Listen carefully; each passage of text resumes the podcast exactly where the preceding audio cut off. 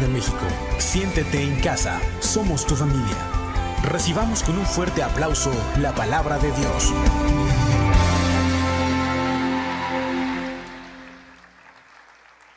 Gracias a Dios porque Él es bueno. ¿Cuándo decimos amén?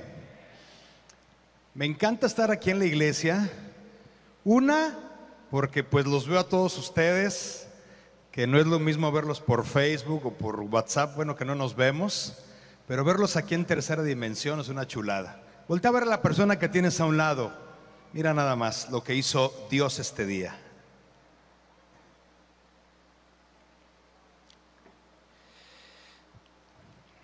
Bien, pues vamos a, orar, pedirle al Señor que nos habla a través de su palabra. Hoy tenemos una palabra muy interesante.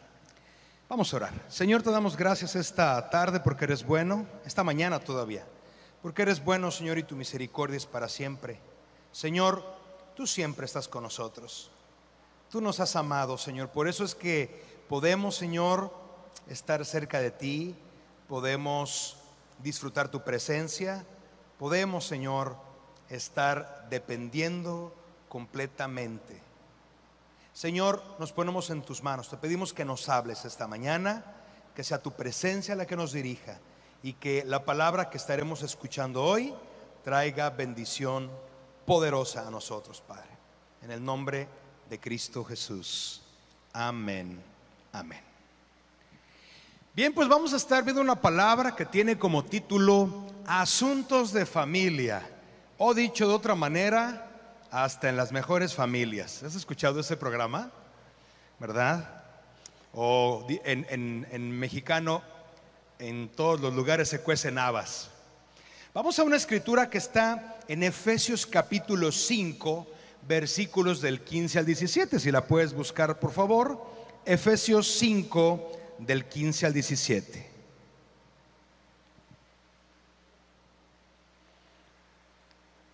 Ya está por ahí en las, en las pantallas. Y fíjate lo que dice la palabra del Señor. Dice, así que tengan cuidado de cómo viven. No vivan como los necios, sino como los sabios. Saquen el, el mayor provecho de cada oportunidad en estos días malos. No actúen sin pensar, más bien procuren entender lo que el Señor quiere que hagan. Está muy interesante este versículo porque nos dice que seamos muy cuidadosos de la manera como decidimos vivir. Y algo que necesitamos entender es que la vida que tenemos es producto de las decisiones que tomamos. ¿Cuántos decimos amén?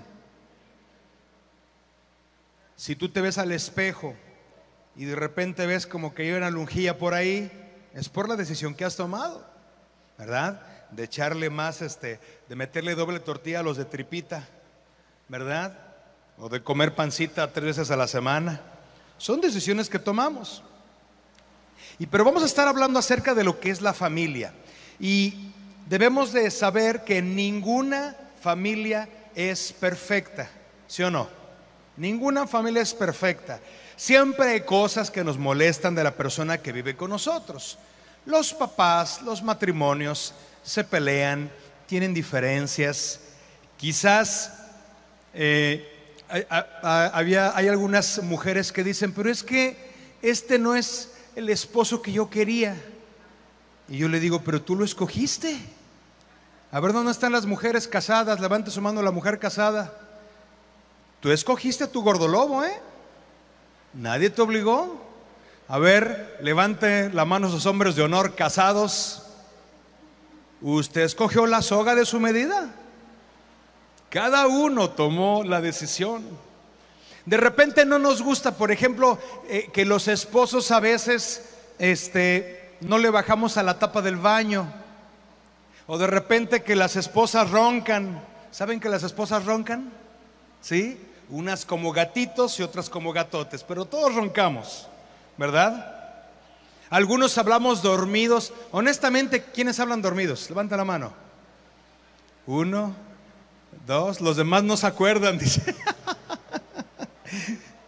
Recuerdo una madrugada que mi esposa se para y me dice, ¿y los boletos de avión? Y le digo, ya los compré. Ah, bueno. Y se volvió a dormir. Muchas veces no tenemos los hijos que queremos. No le voy a pedir que levante su mano, pero muchas veces admiramos el hijo de la otra persona y, no estamos admirando y disfrutando a nuestros propios hijos. O de repente estamos, mira, ay, esa, esa hermana, qué linda es con su esposo. Pero no estamos, por, por, estar al pendiente de lo que los demás tienen, no estamos disfrutando lo que Dios nos ha dado. Por estar pensando en el hijo del otro que sí hace, dejas de disfrutar el hijo que Dios te dio. Algo que debemos de saber es que las personas que están a tu alrededor, son una bendición para tu vida. ¿Cuántos lo creemos? Pero necesitamos reconocerlo. Todas las personas que conoces son una bendición para tu vida y Dios te ha puesto en sus vidas para que seas bendición. ¿Cuántos lo creemos? Di en voz alta, yo soy una bendición y estoy hermoso, hermosa y estaré delgado algún día. Ahí está. Debemos entender que la base de la sociedad, la base del mundo es la familia. La familia es el núcleo que sostiene a la sociedad. La familia está diseñada para que sea bendición. Dios lo sabe, nosotros lo sabemos, pero el diablo también lo sabe. Fíjate lo que dice Juan capítulo 10, versículo 10. Habla acerca de que el diablo está enchamucado. Dice, el propósito del ladrón es robar y matar y destruir. Mi propósito es darles una vida plena y abundante. Si logramos entender este versículo, no vamos a estar echándole la culpa a Dios de las cosas malas que nos pasan. Porque muchas veces decimos, es que, es que Dios me mandó esta cruz. No, es que Dios me mandó esta enfermedad. No, la palabra me está diciendo aquí que Jesucristo dice, mi propósito es darles una vida plena y abundante. ¿Lo crees? Entonces, necesito identificar que el enemigo es el que quiere destruirnos.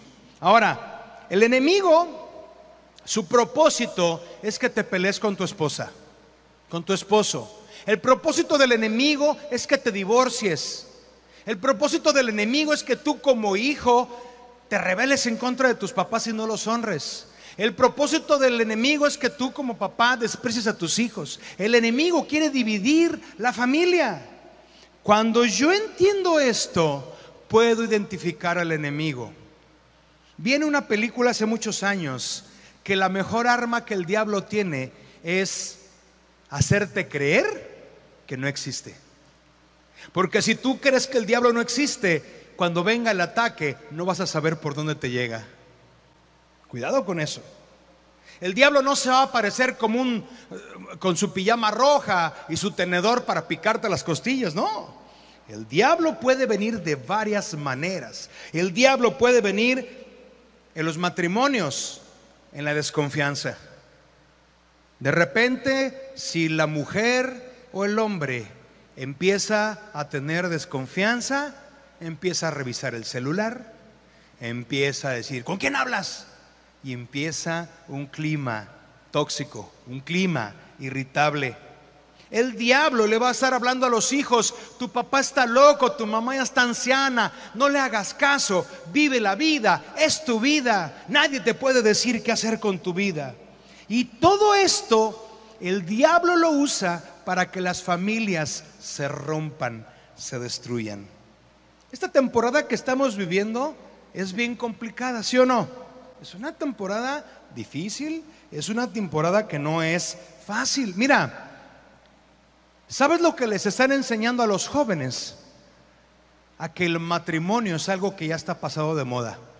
Yo he estado viendo en redes sociales cómo hay eh, eh, jóvenes hombres y mujeres que tienen problemas de que andan con una pareja y con otra y se engañan y se lastiman y se golpean y se traicionan y se vuelven a engañar y andan con uno, con otro, con otro y con otro.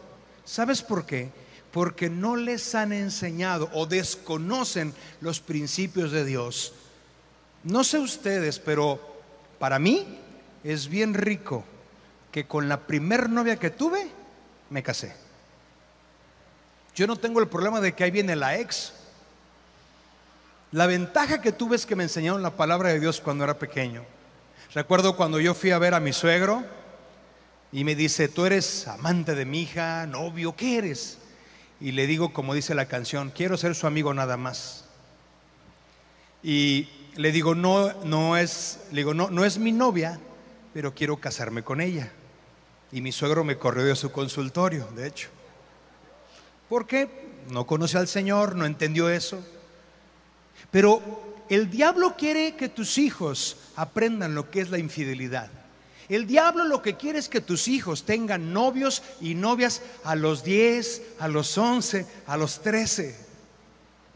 Hay un meme que me dio mucha risa de una niña de 13 años que pone un pensamiento que dice, no te puedo sacar de mi cabeza. Soy muy romántico. Y alguien le, le platica por ahí, ¿tienes piojos? No te puedo sacar de mi cabeza. Papás, tengan cuidado con sus hijos. La palabra del Señor nos enseña que el noviazgo es para casarse. A veces papás permiten que sus hijos, sus hijas de 13, 14, 16, 18 tengan novio, tengan novia. ¿Sabes qué va a pasar? Su corazón puede ser lastimado. Si un joven o una señorita se acostumbra a tener muchos novios, se crea un corazón infiel. Todavía no se casa y ya está siendo infiel. Todavía no tiene una esposa o, encuentra el amor de su vida y ese joven, esa señorita, ella misma, él mismo, echa a perder lo que Dios le dio.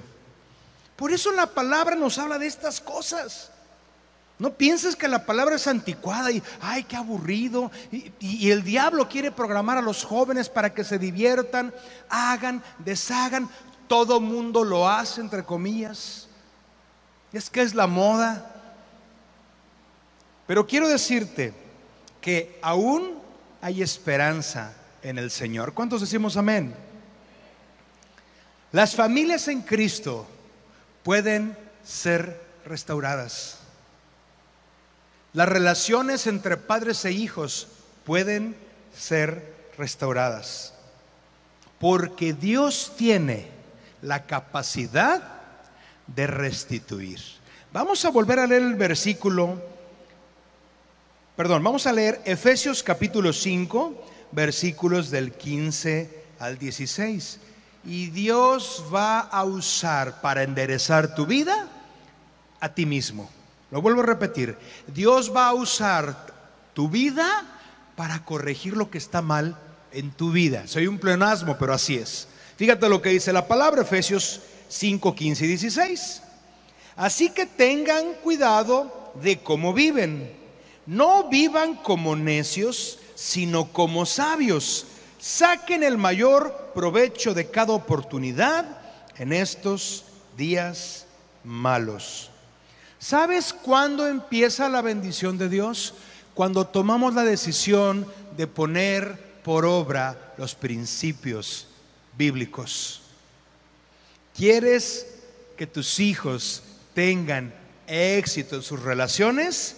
Enséñales los principios bíblicos.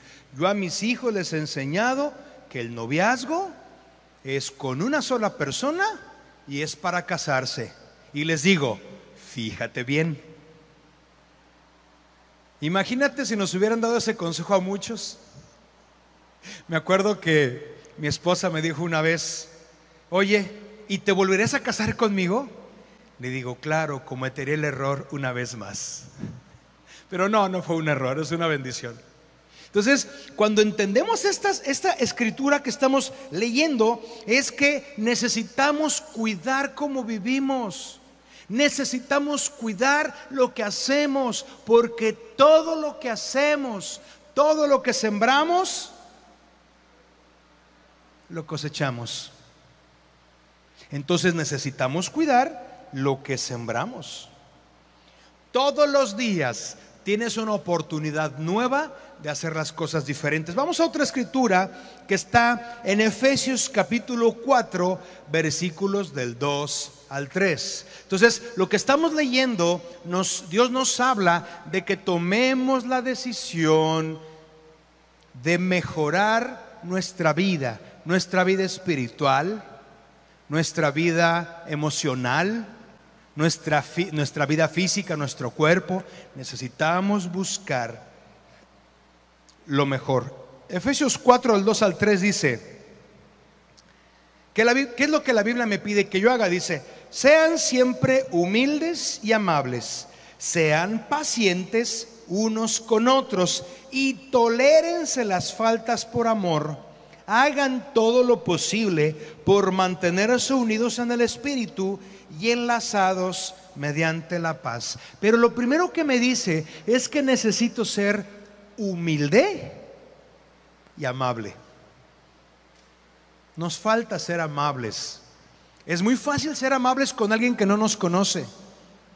Vas a un restaurante y buenos días, provecho, ¿cómo está usted? Vas a una oficina, licenciado, licenciada. Estás en tu casa, se despierta tu, tu mujer, tu esposo, y en la mañana, ¿qué le dices? Cuando eran recién casados le decías, ¿cómo amaneciste, mi amor? Y ahora después de 20 años le dices, ¿cómo amaneciste? No estamos tomando decisiones correctas. Porque tenemos la tendencia a caer en el egoísmo, a ver nuestros propios intereses. Y eso empieza a hacer que el matrimonio se quiebre. Necesito ser paciente los unos con los otros necesitamos. A veces queremos que sean pacientes con nosotros, pero no somos pacientes. Es que así soy yo. No es cierto. El diablo te ha dicho que lo malo en tu carácter, así eres, y que no puedes cambiar porque así eres. Lo, que voy a decir lo digo con mucho respeto, pero las personas que tienen, eh, que viven una vida de homosexualidad, el diablo ya las convenció que no pueden cambiar. Que así nacieron y que es una cuestión genética que no está ni probada científicamente, pero lo peor que te pueden decir es que no puedes cambiar. Es como si le dijéramos al alcohólico, tú naciste alcohólico, no puedes cambiar. Que le dijéramos al que es deshonesto, que es ladrón, tú naciste ladrón, no podrás cambiar. El diablo lo que hace es programarte y decir, es que así es mi carácter. No, qué vergüenza. Qué pena, no digas eso. Yo tengo una amiga que quiero mucho, que su papá era tremendo, y un día me dice, es que yo tengo el carácter como mi papá. Le digo, no digas ni en broma eso porque te van a entambar, no digas eso, le digo. Eso no es, una, no es algo para que estés orgulloso. Tengo que esforzarme para ser intencional para cambiar. Porque, seamos honestos, y, entendemos la misericordia del Señor. Pero, ¿de qué nos puede servir estar escuchando la palabra todo el tiempo si no tomamos la decisión de aplicarla a nuestra vida? No es fácil. Yo batallo con cosas, tú batallas con cosas, todos batallamos con algo, con nuestro carácter. De repente dicen por ahí que los que los que es que yo tengo el carácter fuerte. ¿Sabes qué dice la persona que el que grita tiene el carácter débil? ¿El que se enoja tiene el carácter débil? Porque el que tiene el carácter fuerte sabe refrenar su lengua. No dice cosas que no debe decir. Sabe controlar el enojo. Dice la palabra que es mejor el que controla su lengua al que conquista ciudades. Wow. Necesito ser intencional a poner por obra lo que Dios me pide. Y la única manera, y eso quiero que lo sepas, muchas veces oramos y le decimos, cámbiame Señor. ¿Alguna vez alguien ha orado esto? Yo se he orado. Cámbiame Señor. Pero ¿sabes qué nos dice el Señor? Cambia tú. La naturaleza de condenación el día que aceptaste a Cristo en tu corazón, fue borrada. ¿Cuántos decimos amén? Tú ya no eres como eras antes. Ya no estás bajo el poder del diablo. Ahora estás bajo el dominio del reino de Dios. ¿Cuántos decimos amén? Bien. Ahora tú tienes el poder de cambiar lo que quieras en tu vida. No vuelvas a decir que no puedes, que no sabes. Mira, en la cuestión del perdón, yo aprendí algo hace muchos años. La gente dice, no puedo perdonar. Y yo también lo decía. Pero un día el Señor me enseñó, ¿no puedes o no quieres? Y eso fue muy fuerte para mí. Y le dije, Señor, no quiero perdonar. Y entonces me arrepentí. Le dije, sí es cierto, Señor. Yo puedo perdonar el día que yo quiera. Y si digo no puedo, es como lo que te dije hace rato, me engaño que soy así. No. Cuando tengas una situación en tu vida, por ejemplo, es que no puedo estar a dieta. No digas no puedo, di no quiero. Me gusta estar gordito. Nadie dijo amén. ¿Te das cuenta? Somos lo que decidimos. Es que hay una, una amiga mía, ya partió con el Señor, que decía, es que yo tengo un problema este, hormonal, no, de, la tiroides, por eso no adelgazo. Y su tiroides era una coca de 3 litros, literal, y un paquete de 8 pingüinos. Le diga, ah, mira tu tiroides. ¿Sí? ¿Qué te quiero decir con esto? Que nosotros tenemos el poder sobre nuestra vida. Si alguien te lastimó, tienes el poder de perdonar. Si tu esposo o tu esposa te hizo algo, tienes el poder de perdonar. Aún una infidelidad se puede perdonar. Aún alguna agresión física se puede perdonar. ¿Por qué? Porque tú y yo ya no somos como los que no conocen a Dios. El cielo está abierto por causa de Cristo para nosotros. ¿Cuántos decimos amén? Dar un aplauso al Señor por esto. El cielo está abierto. Amén.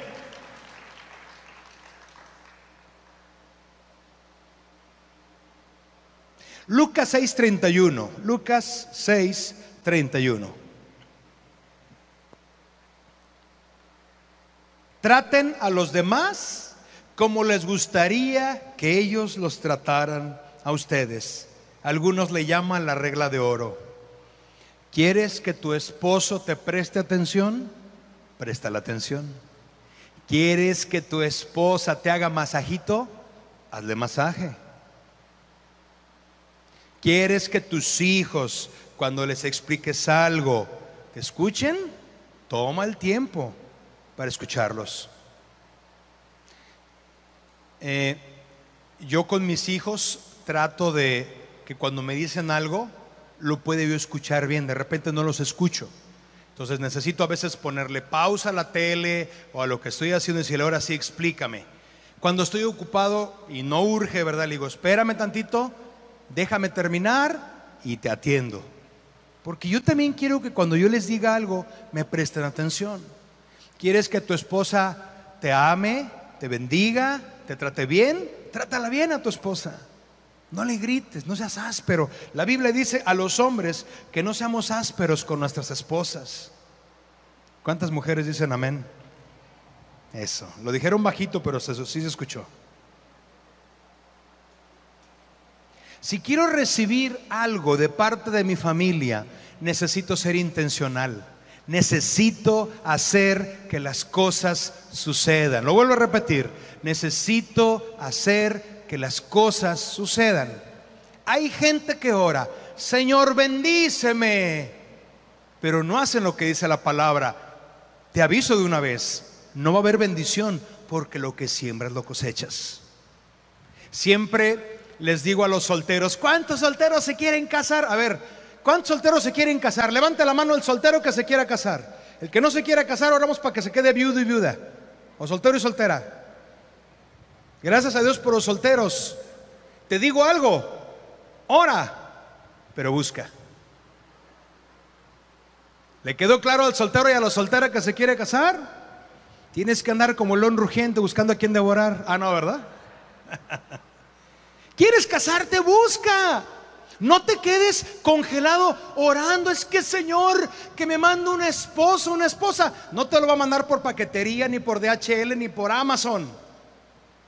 Ahora, ¿qué tipo de esposo o qué tipo de esposa quieres? Si buscas en, en la gente que no conoce al Señor, tienes lo que obtienes. Por eso necesitas, a los solteros yo les digo, busquen una persona que tenga la fe como ustedes. No busques el príncipe azul porque se decolora el azul. Busca una persona que crea en Dios como tú crees. ¿Sabes por qué? Aunque nada, nada es garantía, tienes mayores posibilidades de éxito a que si te encuentras a un príncipe charro allá en el mundo. Entonces, tienes lo que obtienes. Es que mis hijos no se acercan al Señor, tráelos a la iglesia. De repente eh, eh, he platicado con personas que sus hijos andan en el rock and roll. Es que no me hacen caso. Le digo, a ver, ¿tú los mantienes? ¿Viven contigo? Sí. Bueno, tienen que hacer lo que tú les digas. Si ya son adultos independientes y hacen lo que quieren y se mantienen, bueno, es otra historia. Pero si tus hijos viven bajo tu cobertura, necesitas indicarles qué hacer. Alguien diga amén. Les faltó fe. Pero si tus hijos, no importa que tu hijo tenga 40 años, si vive contigo, le dices, vamos a la iglesia, vamos a orar, vamos a buscar a Dios. Nadie dijo amén.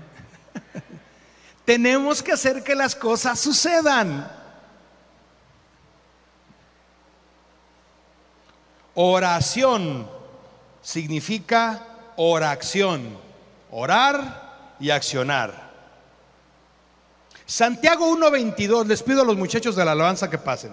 Santiago 1.22 dice, no solo escuchen la palabra de Dios, tienen que ponerla en práctica. De lo contrario, solamente se engañan a sí mismos. Y no hay peor situación que tú te engañes.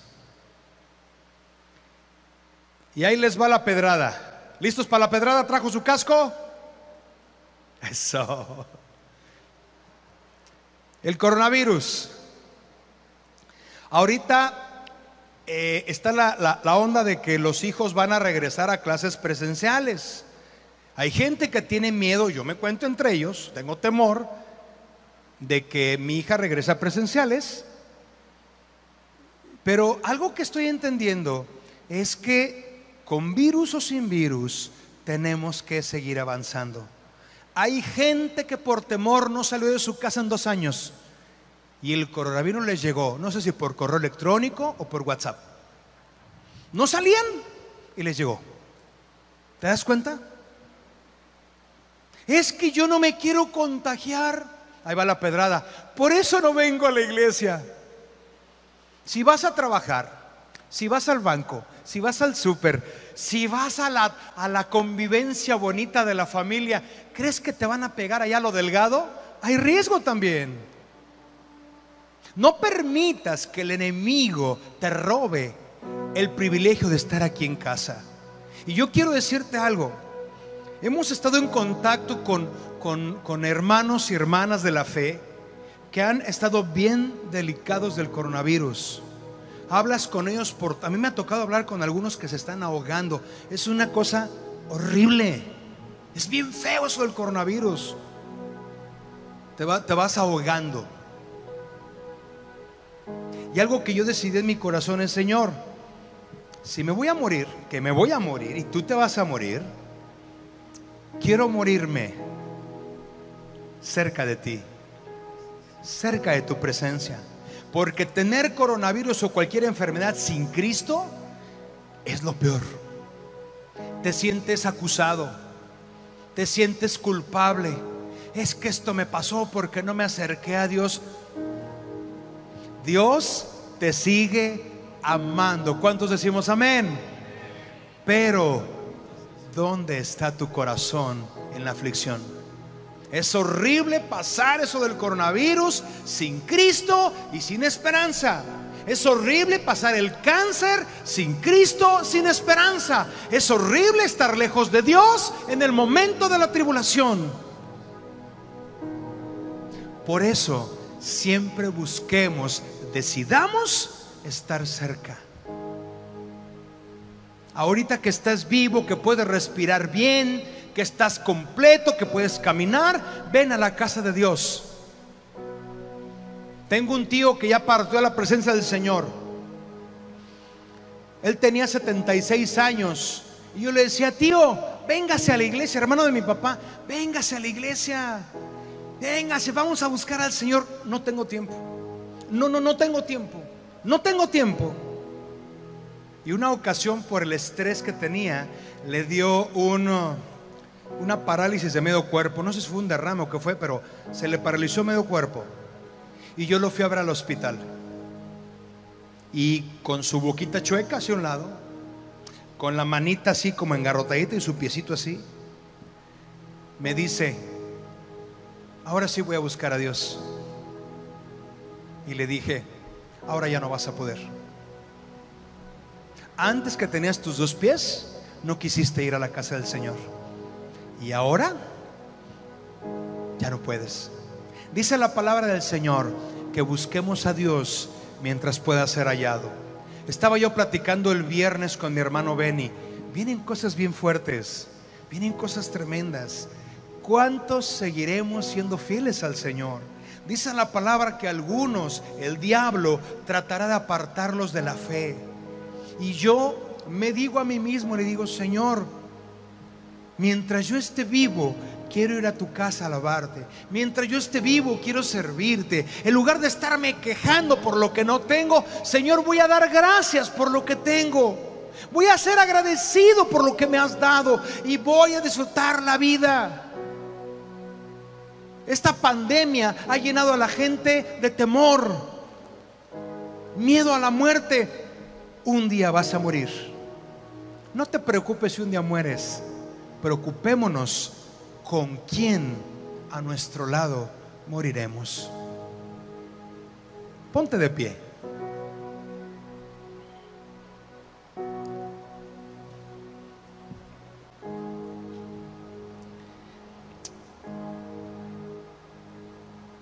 Y posiblemente te parezca imposible hacer todo esto.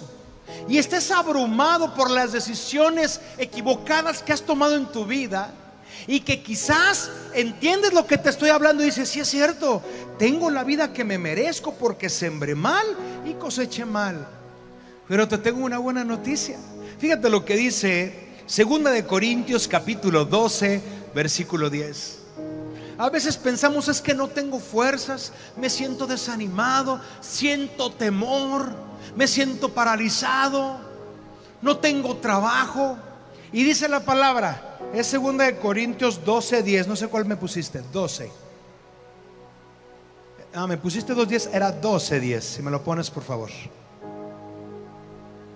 Se los voy a leer. Dice, es por esto que me deleito en mis debilidades y en los insultos, en privaciones, persecuciones y dificultades que sufro por Cristo.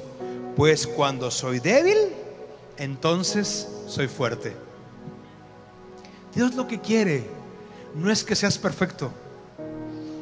Dios lo que quiere es que seas apasionado de Él. Que le ames, yo le digo, Señor, yo quisiera amarte como tú me amas. Y sabes que eso es posible. Yo pensaba que era imposible amar a Dios como Él me ama. Digo, pues tú eres Dios, ¿cómo? ¿Cómo yo siendo humanito? te voy a poder amar como tú me amas. Pero ¿sabes que es posible? Porque dice la palabra, nosotros le amamos a Él porque Él nos amó primero. Lo primero que tienes que hacer es abrirle tu corazón a Dios. Dar la oportunidad no solamente de que entre en tu vida, sino de que te convenzas y te dejes convencer por Él y decidas obedecer tu palabra. Dios le dijo a Josué en Josué 1, le dijo, nunca se aparte de tu boca este libro de la ley. Medítalo de día y de noche. Guarda de hacer conforme a todo lo que en él está escrito, porque entonces y solo entonces harás prosperar tu camino y todo te saldrá bien. ¿Cuántos decimos amén? ¿Quieres conseguir un trabajo?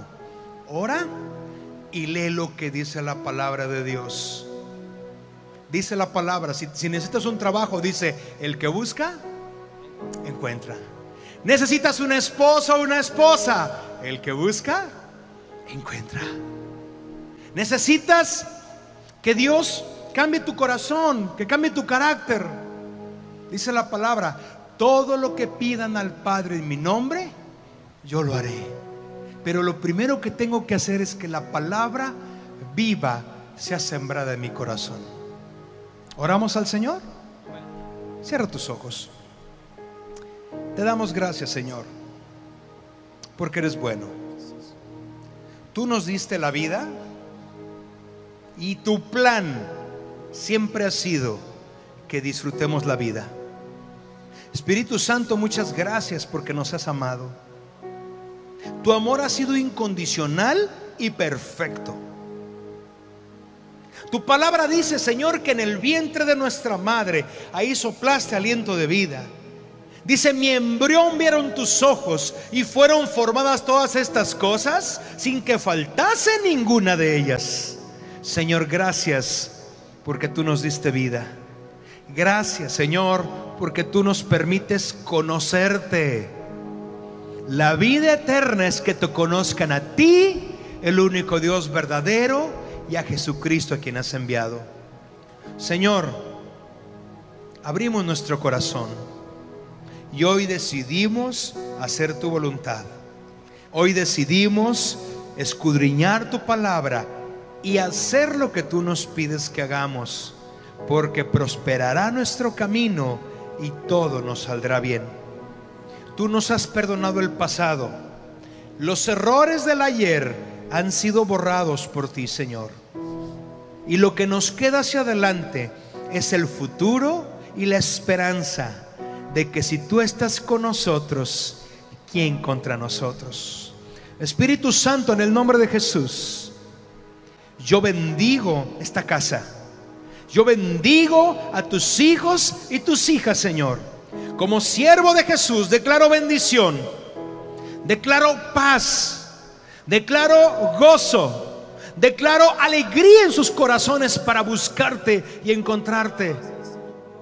Padre, en el nombre de Jesús, que tu presencia, que tu poder, Señor, descienda de lo alto y transforme los corazones. Tú eres el que convences. Tú eres el que sanas, tú eres el que liberas. Espíritu Santo, gracias porque te tenemos a ti, Señor. En el nombre de Jesús.